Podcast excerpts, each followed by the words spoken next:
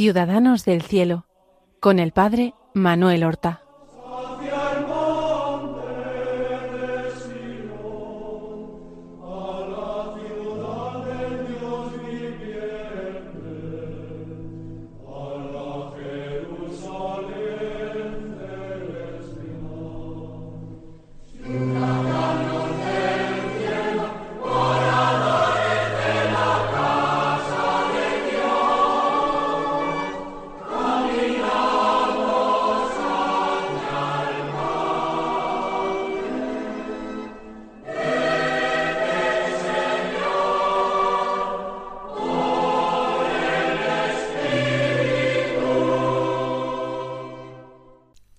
Buenos días, queridos amigos, oyentes de Radio María y seguidores de este programa que es Ciudadanos del Cielo.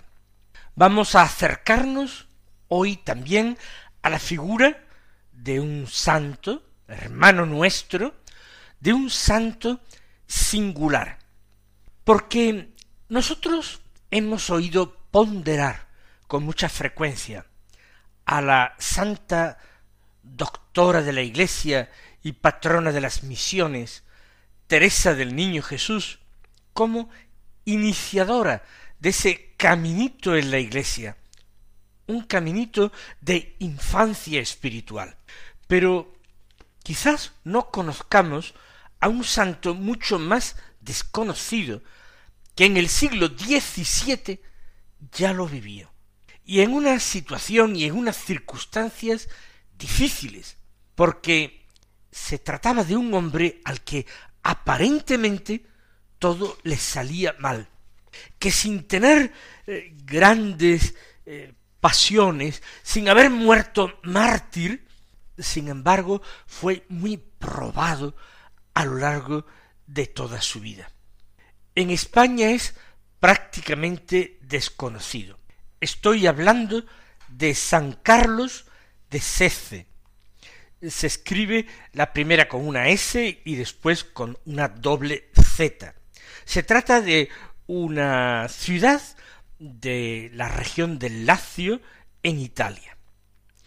Él nació de padres muy sencillos, padres pobres, un día 22 de octubre del año 1613. Los padres eran hombres buenos y honrados, e hicieron grandes sacrificios para que Carlos, a pesar de su humilde condición, pudiera ir a la escuela. ¿Qué ocurre? Que en la escuela no fue bien recibido y en una ocasión uno de los maestros, siguiendo ese viejo precepto de que letra con sangre entra, le administró un fuerte castigo, porque no había respondido con acierto y de memoria a la letra eh, aquello que le había preguntado. Cuando llegó a su casa desolado, sus padres pensaron que su hijo no sería tan inteligente, que no podría aprovechar los estudios y por tanto esos sacrificios que ellos hacían serían inútiles. De modo que lo sacaron del colegio, no le dieron nuevas oportunidades y lo enviaron al campo a pastorear ovejas y pensaron que allí un, chico pobre como él, como era su hijo, podría encontrarse mejor.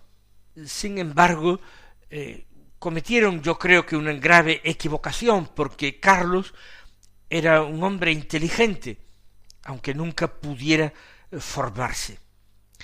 Y él no se sintió eh, frustrado ni amargado por esta decisión de sus padres. De hecho, él había heredado ese espíritu fuertemente contemplativo que eh, sus mismos padres también tenían, y pensó que vivir en el campo y dedicarse allí a los animales le dejaría muchísimo más tiempo para poder orar, incluso leer, porque sí sabía leer y escribir, podría leer unos libritos religiosos, pequeños libritos para gente simple y sencilla, sobre vidas de santos o eh, devocionarios que le hacían mucho bien. Y así empezó su vida de pastor en plena infancia, iba a la iglesia de los franciscanos, que no estaba lejos de su casa. Allí en la iglesia de los franciscanos, siendo niño, él pudo ver unos cuadros, sin ningún mérito artístico, de dos franciscanos, hoy canonizados, y además españoles ambos, San Pascual Bailón y San Salvador de Horta. Los dos eran franciscanos que no habían sido sacerdotes, eran hermanos legos.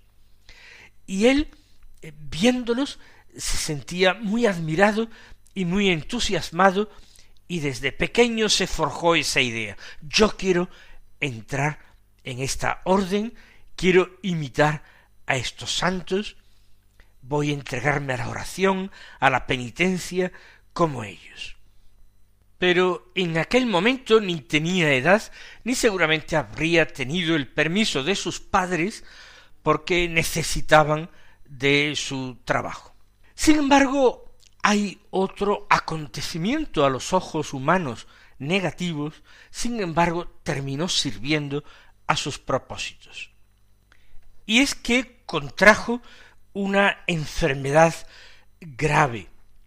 Y esa enfermedad grave sería finalmente el desencadenante para que abrazara la vida religiosa con permiso de sus padres. Algunos hablan de un accidente con una yunta de bueyes con los que estaba arando en el campo, probablemente sería simplemente una enfermedad y una enfermedad que motiva que él prometa entrar en, la orden religiosa de los franciscanos si alcanza la curación de Dios. Tendría seguramente diecisiete años, eh, quizás algo más. Y finalmente, habiendo sanado, sus padres que ven la eh, decisión tan firme que tiene, quizás después de algún periodo de espera suplementario, le dieron permiso y él, en compañía de otros jóvenes, marchó a pie a Roma y allí, después de una prueba muy larga, lo mandaron al convento de Nazzaro y allí se hizo finalmente religioso en el año 1635. ¿En qué consistió esa eh, prueba muy larga? Eh, si hemos de creer a las historias, resulta que en el convento romano al que se dirigieron aquellos jóvenes, los trataban deliberadamente mal para probar su humildad, su virtud y su deseo perseverante de ser religiosos. Y entonces el superior los trató con muchísima dureza, les dijo que eran perezosos, que únicamente eh, querían abandonar el campo para no trabajar y para tener eh, comida gratis y la vida resuelta, y fueron echados fuera del convento. Se trataba de ver hasta qué punto insistían y perseveraban en su deseo, y medir y además su grado de humildad. No olvidemos que se trata de la orden de los hermanos menores franciscanos, y eso forma parte fundamental de su carisma. Él, eh, nuestro Carlos y los otros jóvenes eh, perseveraron, siguieron suplicando, asegurando que no venían al convento con esa intención de escapar del campo, pero a pesar de todo obtuvieron sucesivas y cada vez más eh, desagradables negativas.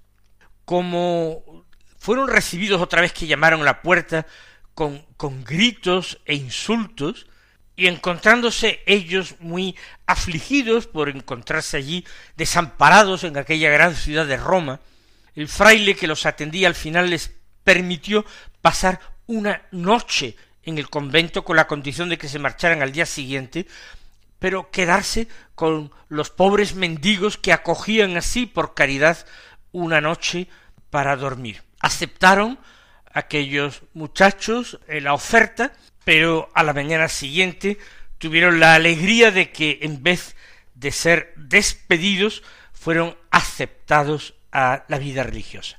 Como hemos dicho, Carlos pues fue enviado al convento de Nazaro y como allí realizó su noviciado. Tuvo durante el noviciado grandes penas espirituales, grandes oscuridades y pruebas interiores. Algunos religiosos dudaron si realmente sería capaz de vivir esa vida de penitencia y pobreza bajo los tres votos religiosos en la orden franciscana. Viéndose después de tantísimos esfuerzos de nuevo amenazado con un posible despido antes de realizar su profesión, él acudió a la Virgen María, de quien era, como todos los santos, ya lo sabemos, tan devoto. Y efectivamente alcanzó ese favor de nuestra buena Madre la Virgen, y finalmente en mayo de mil seiscientos treinta y seis pudo hacer sus votos.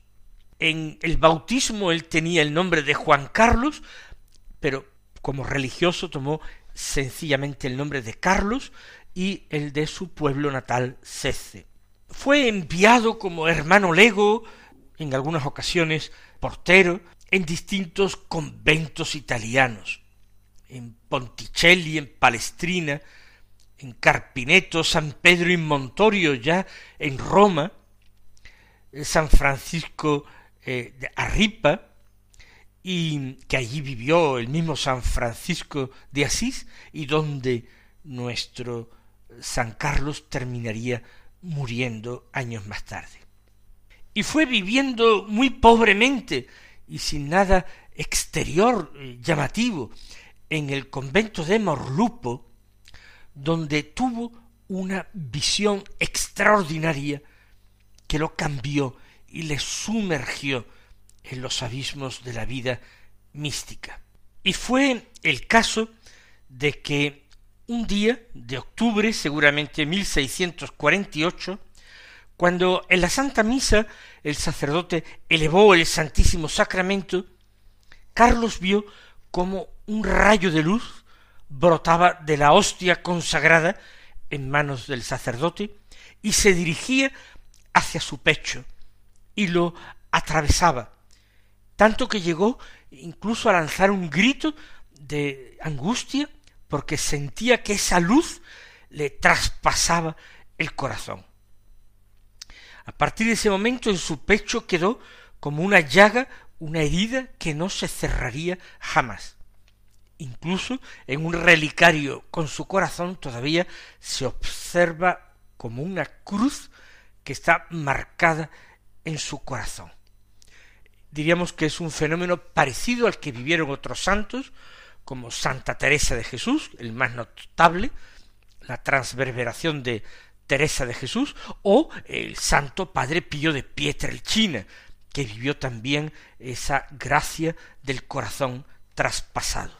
Recordemos también que siglos más tarde, en pleno siglo XX, antes de San Pío, los pequeños pastorcitos de Fátima, San Francisco Marto, Santa Jacinta Marto y su prima, Lucía dos Santos, habían vivido una gracia parecida hasta cierto punto, pero no se trataba de la hostia consagrada la que emitía la luz, sino que de las manos de la Santísima Virgen rayos de luz les atravesaron completamente y les dejaron sumergidos en Dios y viviendo ya una vida que tenía más de cielo que de la tierra.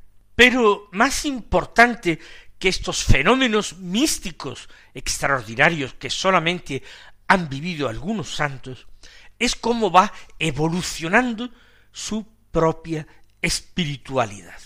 Porque él empezó a practicar un ejercicio que llamaba el ejercicio de la confianza en Dios. En definitiva, el ejercicio de la pequeñez espiritual. Él se imaginaba como un niño pequeño que descansaba en los brazos de su madre. Y así él descansaba en Dios. Y tomaba, ya hemos dicho que desde niño sabía leer y escribir, aunque no tuviera más estudios ni más formación, y él empezó a tomar algunas notas espirituales y recomendó a otras personas practicar este ejercicio. Pero al mismo tiempo, y es curiosa la semejanza con eh, otros santos como Teresa de Jesús, el Santo Padre Pío y los niños de Fátima, exactamente se da en todos estos casos lo mismo, se despierta en él un fuerte espíritu apostólico. No ya el deseo de hacer o practicar grandes obras por Dios, sino el deseo de que todos los hombres se salven, el deseo de que eh, la fe en Cristo llegara a los hombres de todos los pueblos, iluminara la mente y el corazón de todos los paganos. Y todo esto unido también el deseo de padecer por Cristo y de derramar su sangre como mártir de Cristo. Esto es muy llamativo y se da en Teresa de Jesús y se da en el Padre Pío ese deseo no sólo de hacer, sino de padecer por Cristo para bien de los hermanos, para la salvación de todos los hombres. Y no digamos también en Teresa de Jesús, la gran Teresa. También el espíritu apostólico se hace en ella muy fuerte con los comienzos de su vida mística. Y ese deseo de padecer por Cristo y derramar la sangre por Cristo hace que él pida de sus superiores el poder partir a las Indias, eh, concretamente a las Indias portuguesas, a las colonias portuguesas. Y sus superiores se lo permiten. Sin embargo, cuando iba a emprender ese viaje con el visto bueno de sus superiores, de nuevo aparece una grave enfermedad en su vida que le impide totalmente ese viaje y los superiores descartan totalmente a Carlos de Sece para viajar en el futuro. Lo trasladan a un convento, el de San Francisco Arripa, que tiene enfermería para que allí se reponga y él llora, llora viendo su propia pobreza y su propia inutilidad, cuando otros compañeros suyos se pueden tomar su puesto y ser enviados a las Indias. Todo aparentemente es una pura contradicción. Pero no fueron las enfermedades las únicas contradicciones y humillaciones que tuvo que pasar. Dios iluminaba la mente de aquel sencillísimo lego que solamente sabía leer y escribir. Y a requerimiento de otras personas que lo trataban, empezó a escribir consejos espirituales. Y luego incluso libros en que orientaba y trataba a otras personas.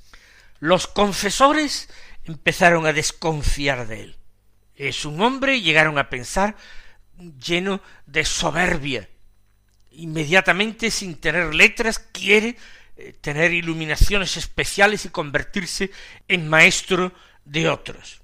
Por eso, un confesor suyo, estando en el convento de Carpineto, le mandó quemar un libro de meditaciones que había compuesto. Y él, con esa humildad extraordinaria, quemó el libro, que no tenía ninguna copia, sin oponer ninguna resistencia ni tratar de defender su obra. Más adelante, otro confesor suyo, Antonio de Áquila, franciscano, testimoniará que había hecho una lista de los escritos de San Carlos, pero que faltaban muchos que había terminado quemando por indicación o mandato de sus superiores o confesores, sin que jamás él opusiera ninguna resistencia. Sigue siendo hoy tremendamente desconocidas sus obras y se conservan algunas de ellas. Tiene un libro de los que se conserva que se llama Las Tres Vías, dedicado precisamente a esas tres vías clásicas de la vida espiritual, la vía purgativa, la vía iluminativa y la vía unitiva. Y varias otras obras, una de las cuales, eh, que se llama el Sacro Septenario, el, el Sagrado Septenario, él, San Carlos, dijo que se la había dictado, dictado, Santa Teresa de Jesús, textualmente. Bien, lo cierto es que era llamativo que un hombre sin ninguna cultura pudiera entrar a discernir, comentar y enseñar con esta altura y esta finura temas tan altos. Pero todo eso le atrajo una persecución terrible en su orden. Ya hemos visto cómo tuvo que quemar sus obras, que no se conservan muchas, y eh, ser eh, tratado con mayor dureza, con humillaciones, con insultos, porque decían que no era propio de un lego franciscano querer convertirse en maestro de nadie. Y ciertamente esa santidad suya y esa iluminación interior la reconocían muchas personas que lo trataban. De hecho, había ya obrado milagros en vida y se había enterado de ello algunos dignatarios de la Iglesia, obispos, cardenales y hasta papas, que lo llamaron para hacerle consultas o pedirle opinión.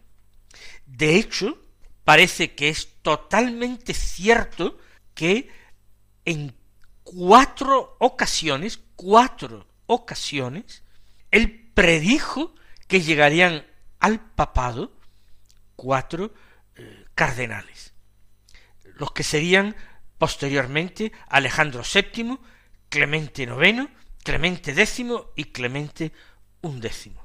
Y estos y otros obispos y cardenales los invitaban a veces a sus residencias para pedirle consejos o para escucharle hablar de temas espirituales. Eso suscitaba envidias y desconciertos en sus superiores, que cuando volvía de una de estas visitas los trataban con mayores humillaciones, insultos y abajamientos. El próximo día continuaremos y terminaremos la historia y las virtudes de San Carlos de Sece. Hasta entonces recibid la bendición del Señor.